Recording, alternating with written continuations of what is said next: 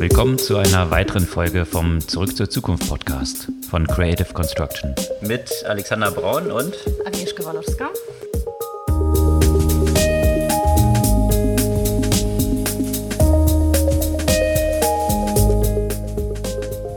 Was gab es Neues letzte Woche? Ja, vielleicht nicht ganz neu, aber natürlich die ganze Zeit zu sehen. Ja, der Krieg dauert schon fast einen Monat. Der Infokrieg dauert die ganze Zeit mit. Hat ja eigentlich auch schon deutlich früher angefangen. Und da sind natürlich viele Aspekte, die in der vergangenen Woche nochmal besonders aufgekommen sind, wie zum Beispiel das Thema rund um Deepfakes. Die gab es sowohl von Zelensky als auch von Putin. Und da sprechen wir mal kurz, wie das zu bewerten ist und äh, was das für eine Bedeutung in so einem Krieg hat. Ja, und grundsätzlich dieser ganze Infokrieg, der weitet sich natürlich auch auf diese Social-Media-Plattformen in aller Welt aus, also Regulierung auch in der EU bezüglich der Verbreitung von russischen Propagandainhalten, die die jetzt hier verboten wurden und was das entsprechend dann für Twitter und andere Plattformen bedeutet und inwiefern das natürlich auch Konsequenzen für die Zukunft haben könnte für diese Plattform und überhaupt die Informationsverbreitung. Ja, und umgekehrt, das gleiche passiert dann logischerweise ja auch in Russland, wo die ganze westliche, in Anführungszeichen, Propaganda natürlich ja auch verboten ist, was dazu führt, dass ja die Plattformen wie Instagram, Facebook etc. dort nicht mehr erreichbar sind, beziehungsweise sogar als terroristische Organisation wurde ja Meta bezeichnet, also der Inhaber, oder halt Plattformen wie TikTok, auf denen werden halt alle westlichen Inhalte gesperrt. Plattformen, die noch ein bisschen unterm Radar fliegen, in Russland und wahrscheinlich auch ungewünschterweise außerhalb Russlands ist Clubhouse zum Beispiel. Da können wir auch noch ein bisschen drauf eingehen. Das scheint bislang noch den russischen Zensoren entgangen zu sein. Und hier sind eine Reihe von interessanten Kommunikationen von Oppositionellen und eben etwas regierungskritischen kritischen Leuten unterwegs. Ja, und apropos nochmal Social Media, Instagram, da haben ja einige vielleicht die Videos gesehen, wo russische Influencer in Tränen aufgelöst sich darüber beschweren, dass sie nicht mehr Instagram nutzen können. Ab nächster Woche werden sie wohl eine neue Chance bekommen mit Rosgram, also quasi dem eigenen russischen Instagram. Ich bin mal gespannt, wie schnell sie das adaptieren und dort ihre 12 Millionen Follower wieder aufbauen werden. Im Social-Media-Bereich als Messenger ist natürlich Telegram sehr wichtig, sowohl in Russland als auch in Brasilien. Da gab es eine Reihe von Entwicklungen verboten oder nicht verboten. Da gehen wir auch ein bisschen tiefer drauf ein. Ja, das ist das Telegram interessantes Thema, glaube ich, auf der ganzen Welt, wie man das handhaben soll. Auch in Deutschland war das oder ist es immer noch ein Thema. Du hast jetzt von Brasilien gesprochen. Wie ist es denn eigentlich in China? Die spielen ja auch immer wieder eine Rolle, wenn es den, um den Krieg geht. Und da gibt es ja auch immer ein großes Hin und Her. Genau, da gehen wir auch ein bisschen in die Tiefe. China hat sich jetzt positioniert. Da gab es ja eine Anfrage aus Russland bezüglich möglicher Waffenlieferungen. Das in Kombination mit einem Aufflammen von Covid wiederum in Shenzhen. Da gab es ja relativ positive Entwicklungen jetzt mal zur Abwechslung vergangener Woche, auch was die gesamte Tech-Regulierung angeht. Dementsprechend eine große Aufwärtsbewegung in den Bewertungen chinesischer Aktien, die davor komplett kollabiert waren. Aber das ganze Thema Bewertung ist nicht nur in China ein großes Thema, sondern weltweit, gerade was Tech-Valuations anging. Und da gibt es ein paar interessante Einblicke, wie sich grundsätzlich auch Venture Capital-Runden jetzt entwickelt haben, in welche Richtung die gehen. Stichwort oder kleiner Hint nach unten, was die grundlegende Bewertung angeht und wie auch ein Disconnect besteht zwischen den den Public Markets, also dem an der Börse gelisteten und den noch in Private Markets unterwegs befindlichen Startups und was das natürlich auch für die Börsengänge in 2022, sollten sie denn kommen, bedeuten könnte. Ja, und vielleicht noch abschließend eine Akquisition, die ja fast unbemerkt äh, nebenbei finalisiert wurde. Wir haben ja auch schon von dem Wunsch Amazons MGM zu erwerben gesprochen und eigentlich mehr Pushback erwartet von der Seite der Regulierungsbehörden. Aber das Ganze ging jetzt ohne weiteres durch und MGM ist Teil von Amazon. Können sich also alle Prime-Kunden demnächst über eine ganze Menge neuen Content freuen. Vielleicht noch eine Preiserhöhung. Ja, die ist ja jetzt gerade schon mal durchgewunken worden. Stimmt, Schauen wir mal. Nächstes Jahr vielleicht noch eine. Ja. ja, steigen wir in die Themen im Detail ein. Du hattest ja schon gesagt, Infowar und Deepfakes und solche Themen. Also, dass die natürlich auch in Russland und jetzt im Rahmen des Krieges, aber auch schon in der Vorbereitung eine große Rolle gespielt haben. Ja, also ne, du weißt ja, Deepfakes ist ja so mein Spezialthema. Und es wurde in den letzten Jahren häufig thematisiert. Ich habe mich gefragt, wann ist es denn tatsächlich so weit, dass es jetzt im Kontext dieses Krieges verwendet wird? Weil man muss schon sagen, gerade so ein Krieg, das so stark auf der Ebene der Informationen geführt wird, ist ja quasi, es klingt ja vielleicht ein bisschen zynisch, aber prädestiniert für den Einsatz von so einer Technologie. Vielleicht nochmal eine ganz kurze Zusammenfassung. Worum dreht sich bei Deepfakes genau. für alle, die das noch nicht genau wissen? Genau, Deepfakes, den Begriff muss man vor allem im Kontext von Videos, die wie echt aussehen und häufig eben auf echten Videos hier auch basieren. Aber die Aussagen sind verändert und zwar sehen sie dann ja auch sehr glaubwürdig aus, weil man mittlerweile mit Hilfe von künstlicher Intelligenz auch die Gesichter so aussehen lassen kann, als würden diese Menschen Menschen tatsächlich diese Worte sprechen und mit der tatsächlichen Stimme. Das heißt, das ist nicht irgendwie so ein komischer Voice-Over, den man sofort erkennt als Quatsch, sondern das sieht so aus und klingt so, als würden diese Menschen diese Worte tatsächlich sagen. Und AI ist künstliche Intelligenz, was du erwähnt hattest, ist wahrscheinlich auch der Anknüpfungspunkt zu diesem bestimmten Gebiet von Deep Learning, was wiederum dann der Hintergrund ist, weswegen es Deepfake heißt, richtig? Exakt, von Deep Learning letztendlich. Wir können ja auch einen Link dazu posten, wo die Technologie auch ein bisschen mehr im Detail und der, Einsatz ja auch beschrieben wird und, und alles erklärt ist, dann können sich diejenigen, die da noch mehr wissen wollen, ein bisschen einlesen. Auf jeden Fall, natürlich nutzt Zelensky ja auch sehr stark Videobotschaften, um ja mit den Ukrainerinnen und Ukrainern zu kommunizieren, um sich aber auch an Politiker, Politikerinnen in anderen Ländern zu widmen. Auch adressiert er direkt Putin und die russischen Soldaten. Also das heißt, er nutzt halt dieses Medium sehr stark. Und da dachten sich irgendwelche, vermutlich russischen Hacker natürlich, kann man das ja auch nutzen, um ein Video von Zelensky rauszuschicken, in dem er Leute dazu auffordert, die Waffen niederzulegen und sich zu ergeben. Da muss man sagen, dass die Ukraine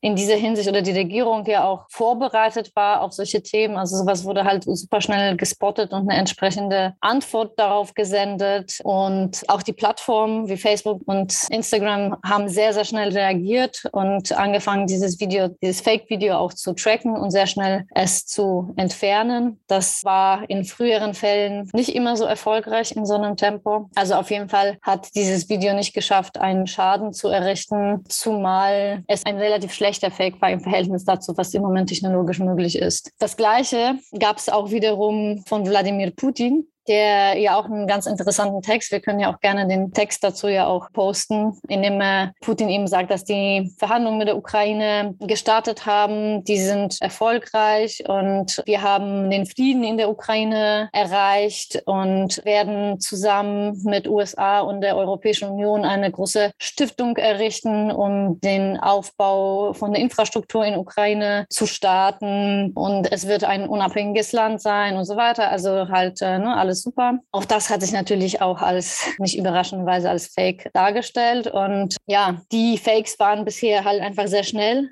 als solche zu erkennen, zumal zum Beispiel jetzt im Falle von Zelensky, der sendet ja auch selbst sehr häufig und somit kann er natürlich sehr schnell auf sowas reagieren. Sollte sowas zum Beispiel mal nicht der Fall sein, aus irgendwelchen Gründen, könnte so ein potenzielles Fake-Video einfach viel mehr Schaden errichten. Und das Thema Infokrieg ist aber natürlich ja auch nicht nur die Deepfakes, sondern man sieht ja auch, wenn man in Deutschland ist oder insgesamt in Westeuropa, verfolgt man ja auch sehr stark die Nachrichten zum Beispiel von Zelensky. Man verfolgt die Informationen aus der Ukraine. Man ist, also biased klingt natürlich völlig völlig, völlig falsch in diesem Kontext, aber man hat natürlich nur den Zugang zu dieser Seite der Informationen, weil viele der russischen Plattformen blockiert wurden Und das ist sicherlich in diesem Kontext ja auch richtig so. Und ich will ja mit keinem Wort hier in Frage stellen, dass das richtige Narrativ ist. Das Problem ist aber, dass das nur der Fall eigentlich in Westeuropa ist äh, und vielleicht ein Stück weit in den USA. Wenn man sich ja aber auch äh, viele Länder in Südamerika, in Afrika, wenn man sich Indien anschaut, da gibt es einfach extrem viele russische Propaganda, die weiterhin sehr, sehr stark aktiv ist. Und das heißt, wir sollten uns da nicht so darauf ausruhen, dass wir in Europa diese russische Propaganda äh, so gut bekämpfen, weil im Rest der Welt funktioniert sie und zwar richtig gut. Und natürlich ja auch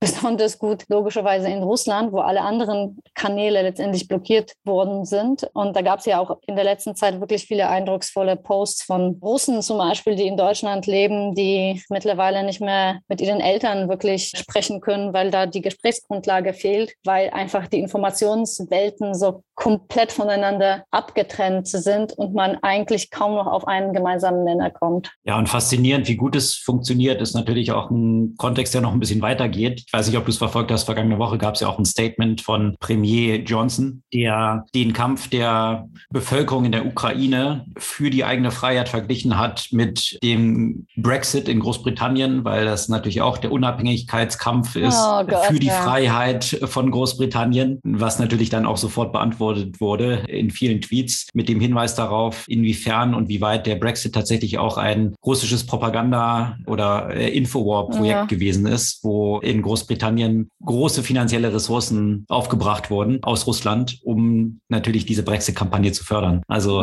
den Vergleich dann zu bringen, das ja, hat schon sehr geschmerzt und das ist sicherlich wahrscheinlich für viele in der Ukraine, konnte man sich nur in den Kopf fassen. Da kann mich auch nicht erinnern, dass die EU auf London Bomben geworfen hat und sie sich deswegen verteidigen mussten. In der Tat. Ja, aber dieses Aufbrechen von Plattformen, die EU, du hattest ja auch erwähnt, da gibt es eine Order an Google, an Twitter und andere Plattformen entsprechend russische Staatsmedien zu entfernen. Wie du schon erwähnt hast, gleichzeitig auch ein zweischneidiges Schwert. Man kann verstehen, dass natürlich solche Plattformen jetzt nicht einseitig Propaganda verbreiten sollen. Gleichzeitig stellt sich dann eben auch die Frage, und das ist auch Teil der Diskussion, was dann die Konsequenzen davon auch wiederum sind, weil natürlich in künftigen Konflikten und auch außerhalb von Konflikten einfach die Forderung vieler Staaten stärker werden wird. Das als Beispiel zu nehmen für das Verlangen und die Regulierung in dieser Richtung, dass halt gegnerische Propaganda oder gegnerische Informationen ausgeschlossen wird. Und ich glaube, da braucht man nicht so weit schauen, wenn man einzelne Staaten, du hattest Südamerika erwähnt, Brasilien zum Beispiel, sich anschaut, Bolsonaro, der der auch sehr aktiv ist. Diese Forderungen werden wahrscheinlich auch künftig dann entsprechend auf ein Google, ein Facebook und ein Twitter zukommen. Ja,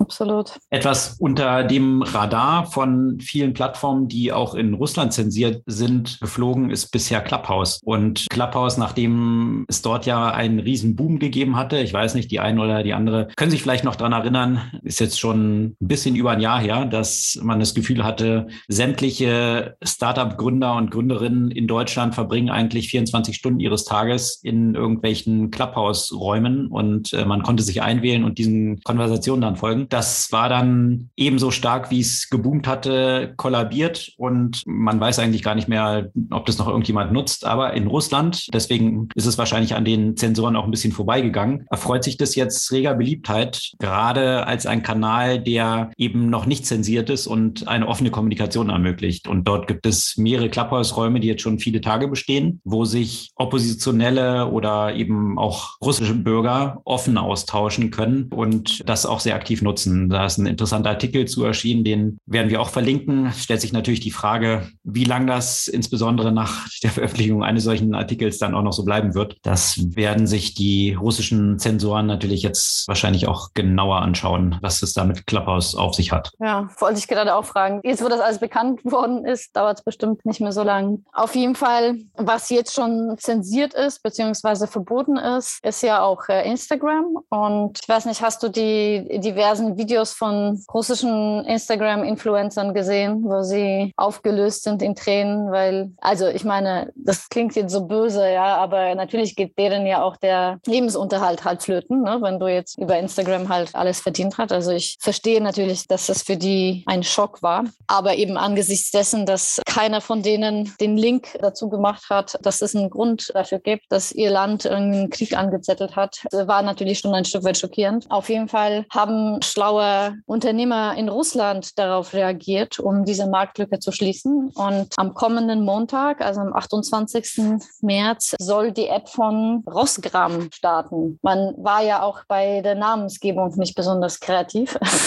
es hätte nur gefehlt, dass es Rosgram heißt. Aber nein, heißt Rosgram. Da bin ich mal gespannt, wie schnell die heimischen Influencer dort ihr neues Zuhause finden. Ob das ähnlich erfolgreich verläuft wie Trumps eigenes Twitter. Äh, was, das war super erfolgreich. Ja, ja, genau. Wo man auch nichts mehr von gehört hat und was mal kurz gestartet war, aber dann, glaube ich, gleich down war und entsprechend viele Sicherheitsprobleme hatte. Ja, was die Kreativität dort angeht, nicht nur ein Rosskram gibt, sondern es musste natürlich auch sowas wie Google Pay ersetzt werden, die natürlich ihre Services in Russland eingestellt haben. Da gibt es jetzt ein GPay, was nämlich von Gazprom ist. Da wurde jetzt das Logo zum Patent oder zur Registrierung angemeldet. Bildmarke. Ja, als Bildmarke mhm. registriert. Und das sieht schon ganz lustig aus. Also wenn man jetzt gerade so GPay, ja, es sieht eigentlich aus, als ob man Gay geschrieben hätte, was bei Putin natürlich besonders beliebt ist. Da gibt es ja auch bestimmte Probleme, die man so im Umgang mit der Community bei Putin hat. Aber darüber hinaus noch, das G hat natürlich, ich weiß nicht, ob du es von Gazprom kennst, in diesem Logo noch so eine Flamme. Hinter dem G ist ja so eine Flamme. Ja, also das Geld in Flammen zu setzen, das ganze Logo interessant, auf jeden Fall. Ein interessanter Versuch, jetzt hier Google Pay in Russland durch Gazprom Pay zu ersetzen. Ja, diese Versuche, die ganze Infrastruktur sozusagen zu parallelisieren und eben so dieses Splinternet oder Russnet da zu erstellen, die gibt es auch nicht seit gestern. Es gibt ja natürlich viele Unternehmen, die russische Äquivalente von Facebook, Google etc. sind. Da ist unter anderem Yandex, dem jetzt gerade wie auch vielen anderen Unternehmen in Russland der Arsch auf Grundeis geht, um das jetzt mal so auf gut Deutsch zu sagen. Und zwar nicht nur deswegen, weil deren Aktien natürlich im Keller sind, sondern Yandex hat natürlich auch eine Plattform mit einem nutzergenerierten Content. Und das ist natürlich problematisch, wenn es ein Gesetz gibt, das verbietet, das Wort Krieg zu verwenden und das nicht nur verbietet, sondern es dazu führen kann, dass die verantwortlichen Medien belangt werden. Und da kommt wieder die Diskussion, die man natürlich immer wieder hat, sind solche Plattformen ja auch Medien und was hat das dann für die für, für Konsequenzen? Konkurrenzen. Deswegen sucht Yandex nach einem potenziellen Käufer für ihre nutzergenerierte Plattform, weil es denen auch im eigenen Markt einfach zu heikel geworden ist, das Thema. Da bin ich mal gespannt, ob jemand in Russland sich dieses Risiko ans Bein binden möchte, um diese Plattform zu erwerben. Ja, bei Yandex gab es ja sowieso eine Reihe von Problemen, die auch in der vergangenen Woche hatten wir auch, glaube ich, kurz von berichtet, die jetzt kurz vor der Insolvenz eigentlich stehen, da externe Gelder, die Verzinsung dort ansteht und es in Frage stellt ist, ob Yandex überhaupt in der Lage sein wird, das zu zahlen und wenn sie es eben nicht zahlen können, das entsprechend zur Zahlungsunfähigkeit und damit zur Insolvenz des Unternehmens führen würde. Ja, das Schicksal wahrscheinlich einiger Unternehmen in Russland. Aus dem und aus vielen Gründen verlassen gerade viele Leute aus dem Tech-Umfeld Russland. Ich meine, genauso wie wir haben ja letzte oder vorletzte Woche auch über die boomende Technologieszene in der Ukraine gesprochen, über die vielen Startups, aber auch viel Auftragsarbeit, die dort stattfindet. Das Gleiche ist natürlich auch in Russland der Fall. Wir selbst haben ja über Jahre mit einem Unternehmen Innovation Sibirsk äh, zusammengearbeitet, wenn es um Auftragsentwicklung geht. Und das sind ja auch logischerweise Leute, die besonders viel oder besonders stark exponiert sind den bösen westlichen Ideologien gegenüber. Auf der anderen Seite ist deren Lebensunterhalt quasi auch davon abhängig. Und viele von denen versuchen eben über alle möglichen Wege im Moment Russland zu verlassen. Meistens gehen sie tatsächlich nach Georgien oder Kasachstan, weil es am einfachsten zu erreichen ist, um ja weiterhin auch ihren Tätigkeiten nachgehen zu können. Das wird ja auch, auch schon auf lange Sicht sicherlich Konsequenzen auch für Russland haben, da das wieder so ein äh, Brain Drain stattfindet, den es ja auch schon zu Zeiten der Sowjetunion natürlich immer wieder gab. Ansonsten, bevor wir jetzt vielleicht noch zu, zu den anderen Themen übergehen, was ich sehr interessant fand, ist jetzt nicht so ein Thema, dem, von dem ich besonders, besonders viel Ahnung hätte, aber es gab ja einige äh, Beiträge zu dem Thema der still sicheren oder vielmehr unsicheren Kommunikation innerhalb der russischen Armee. So wie es nämlich scheint, war die Armee nicht nur, was das klassische Kriegsgerät eher mittelmäßig ausgerüstet, sondern auch was die Telekommunikationsmöglichkeiten, so dass ihre sichere Kommunikation in kürzester Zeit lahmgelegt worden ist und sie gezwungen waren, weitestgehend über offene Kanäle zu kommunizieren, die entsprechend äh, von den Ukrainern schnell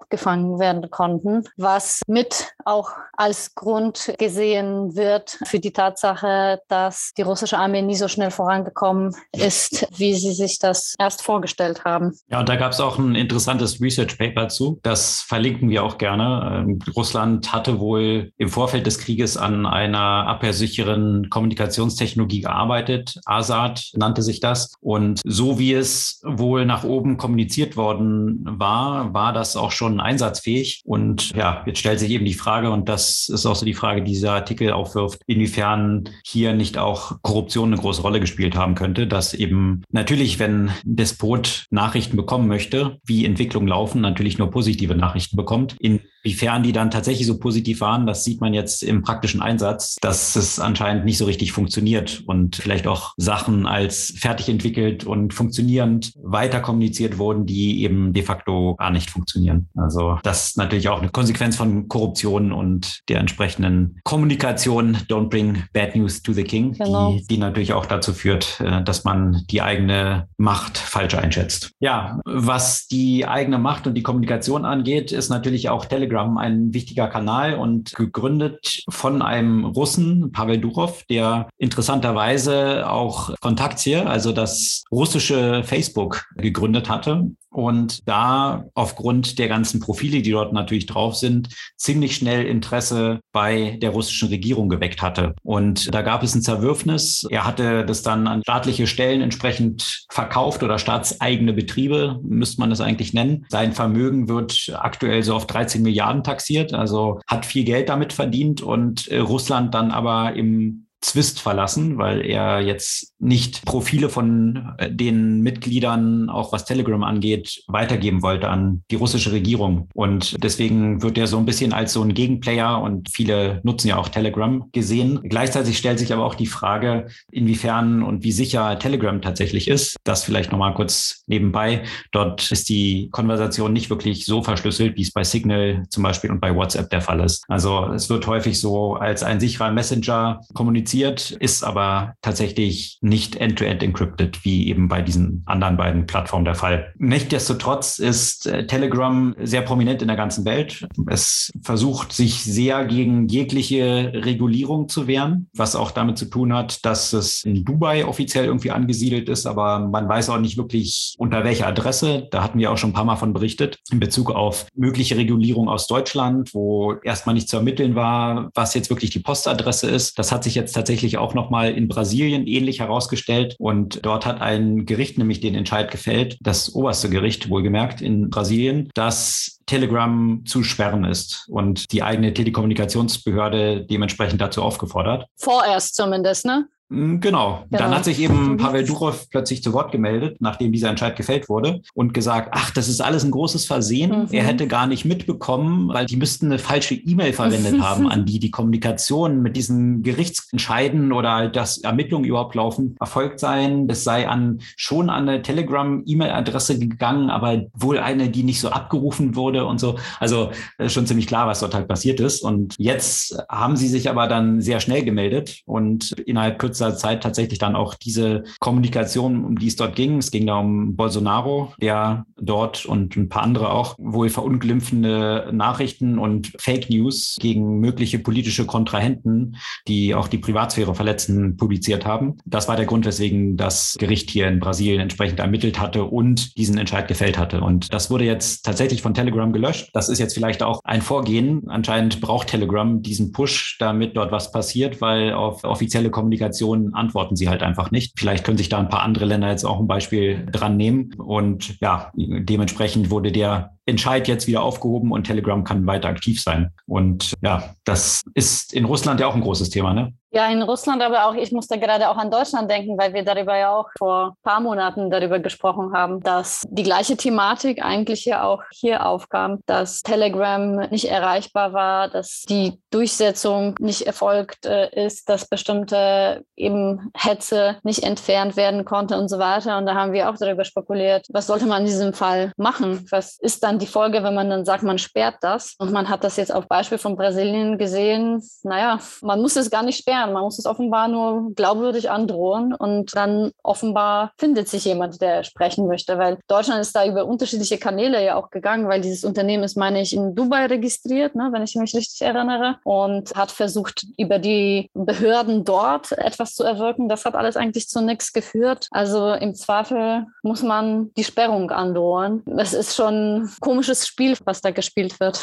In Deutschland war es dann über die Herausgabe über den App Store von Apple gelaufen, die dann dazu verpflichtet wurden, die Kontaktadresse, weil der App Store von Apple eine gültige Kontaktadresse haben muss. Das liegt auf der Hand, wenn man dort publiziert sein möchte in diesem App Store. Von daher, das war dann die Zustelladresse, die die deutschen Behörden dann erhalten hatten. Ja, also da versucht sich eben Pavel Durov und mit ihm das Unternehmen Telegram möglichst fernzuhalten. Es kann auch natürlich daran liegen, dass sie sehr stark diesem ganzen Krypto-Dezentralisierungs- und Gegenstaaten-Ethos sich verpflichtet fühlen. Und ja, dieser libertären Bewegung, die viel von der staatlichen Legitimation nicht wirklich anerkennen und deswegen sich ihr eigentlich auch nicht unterwerfen möchten. Also das ist ja so ein Grundprinzip, was dort hintersteckt, vor dem Hintergrund der Erfahrung, die Durov in Russland mit dem Staat natürlich gemacht hat. Durchaus gewisserweise verständliche Einstellung. Aber das war jetzt auch die Frage, er hatte auch angekündigt, dass er überlegen würde, Telegram in Russland eben abzuschalten vor dem Hintergrund der Verbreitung von Falschinformationen über Telegram. Das nutzt natürlich auch die russische Propaganda sehr aktiv und hat sich dann jetzt aber zu Wort gemeldet und gesagt, Telegram würde weiter aktiv bleiben in Russland. Die Nutzer sollten aber genau darauf achten, alle Sachen, die sie dort lesen, nochmal gegenzuchecken und zu überlegen, ob sie tatsächlich der Wahrheit entsprechen. Das war so jetzt die Empfehlung, die Durov dort ausgesprochen hat. Ja, in so einem Land wie Russland das zu sperren, das wäre wirklich auch sehr zweischneidiges Schwert, ne? weil natürlich einerseits verbreiten sich ja die Falschinformationen, auf der anderen Seite ist es ja auch ein Kanal, über das sich auch die Gegner, die Protestierende etc. verbinden können. Absolut. Und auch die Telegram-Gruppen, die äh, die Flüchtlingsunterstützung hier zum Beispiel in Berlin organisieren. Die hatte ich ja auch schon mal gepostet gehabt. Die laufen entsprechend auch über Telegram.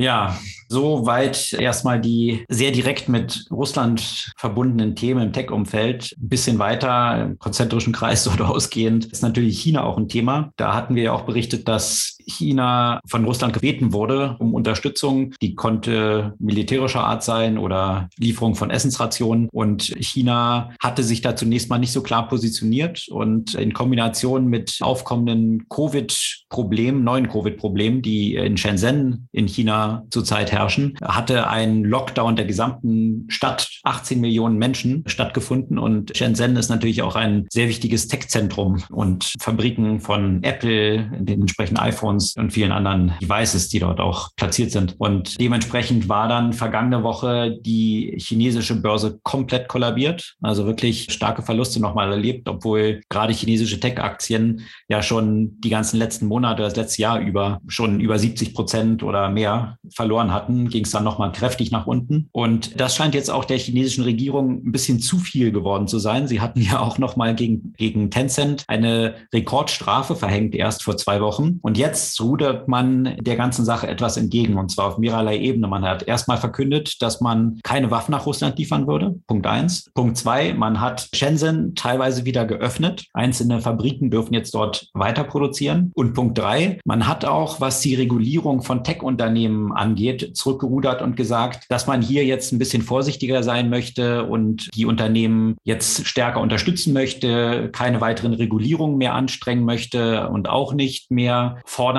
will, dass die Tech-Unternehmen oder überhaupt chinesische Unternehmen an den US-Börsen delistet werden. Also das war ja auch noch so ein Damoklesschwert, was über den chinesischen Unternehmen hing. Und das hat all das zusammengenommen dazu geführt, dass die chinesischen Tech-Aktien vergangene Woche plötzlich an einem Tag zum Teil über 40 Prozent nach oben geschossen sind. Also das Investorenvertrauen, was dort kontinuierlich mit regelmäßigen Meldungen jede Woche über das letzte Jahr kaputtgeschossen wurde, kann man schon sagen, jetzt vielleicht so ein erstes Fünkchen an Hoffnung wieder findet. Mal schauen. Viele Investoren haben sich aber aus China vor dem Hintergrund schon zurückgezogen. Und ich glaube, da wird es noch langer Zeit bedürfen, um das verloren gegangene Vertrauen wieder gut zu machen. Ja, wie lange dauert es, um das verloren gegangene Vertrauen in die Tech-Startups zu gewinnen?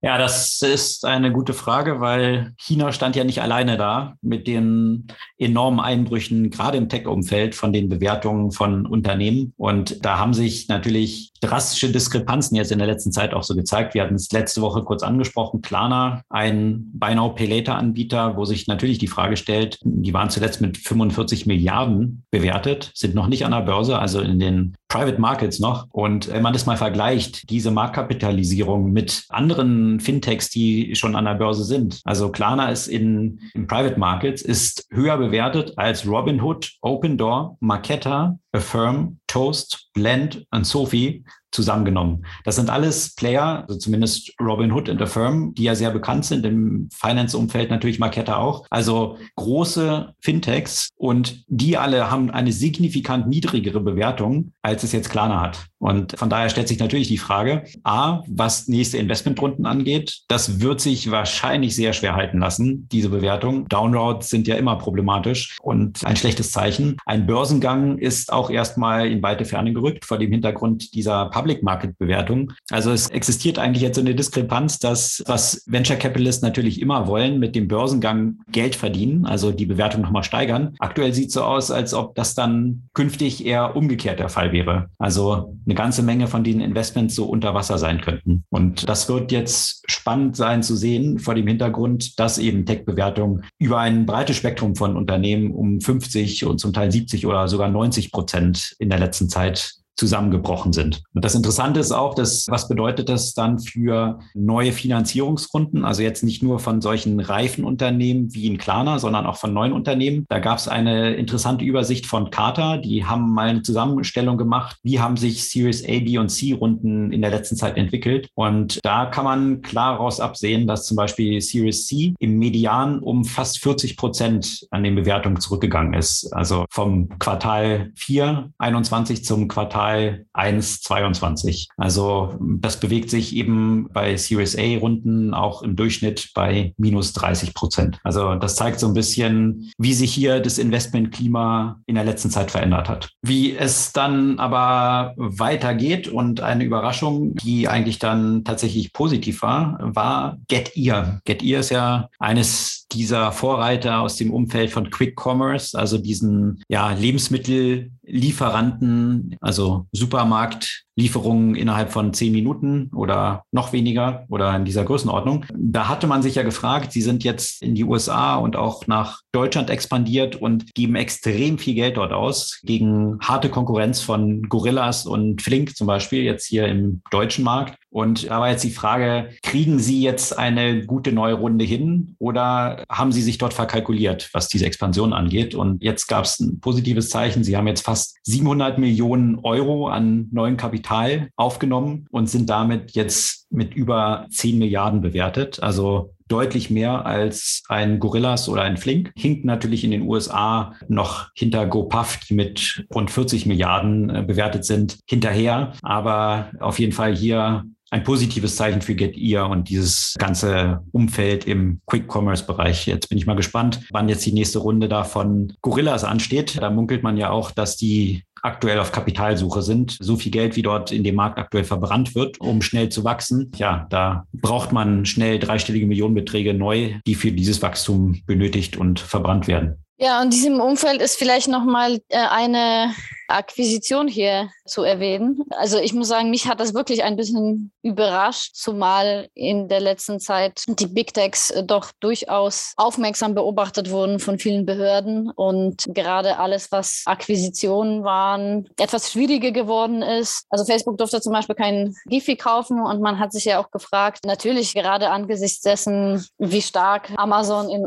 in unterschiedlichen Bereichen ist, auch in dem Umfeld von Film und Video, ob die Akquisition von MGM durchgehen wird. Und dann war das so ganz ohne Drama einfach akzeptiert worden. Hast du da mehr Details dazu? Ja, es stellt sich dann natürlich immer die Frage, was jetzt als ein wettbewerbsbestimmendes Element gesehen wird und inwiefern hier MGM hier von den Regulatoren entsprechend als dominant gesehen wird, wenn Amazon das jetzt kaufen würde. Es gibt natürlich eine ganze Reihe von anderen Studios und die Begründung der Europäischen Union, also des Antitrust-Regulators dort, ist dann halt gewesen, dass der Content, den MGM hält, jetzt nicht unbedingt ein Must-Have ist für Wettbewerber, um existieren zu können. Und dementsprechend ist das jetzt nicht eine marktbeherrschende Stellung einnimmt und insofern grünes Licht gegeben wurde. Und die Durchführung dieser Akquisition oder der Abschluss der Akquisition hing ja jetzt nur noch an dem europäischen Regulator, nachdem die Frist des US-Regulators hier ein Verfahren anzustrengen ja verstrichen war. Und von daher jetzt 8,5 Milliarden, was für Amazon ja ein überschaubarer Betrag ist, äh, hm. fließt jetzt hier, um MGM zu kaufen, dementsprechend die eigene Content Library, die dann Prime-Nutzern zur Verfügung steht, auszuweiten und das Angebot attraktiver noch zu machen. Und ja, ich glaube, gerade vor dem Hintergrund, da hatten wir auch berichtet, dass Prime ja eine erhebliche Preiserhöhung durchzieht oder jetzt Amazon mit Prime dann schon durchgezogen hat, ist es ja auch nur konsequent hier entsprechend auch die Attraktivität dieses Prime Offerings möglichst zu verbessern. Na, dann bin ich mal gespannt, ob es denen gelingt. Du bist ja bei Prime schon, aber mehr auf, aufgrund dessen nicht mehr dabei, dass äh, die Pakete bei dir nicht immer ankamen, richtig?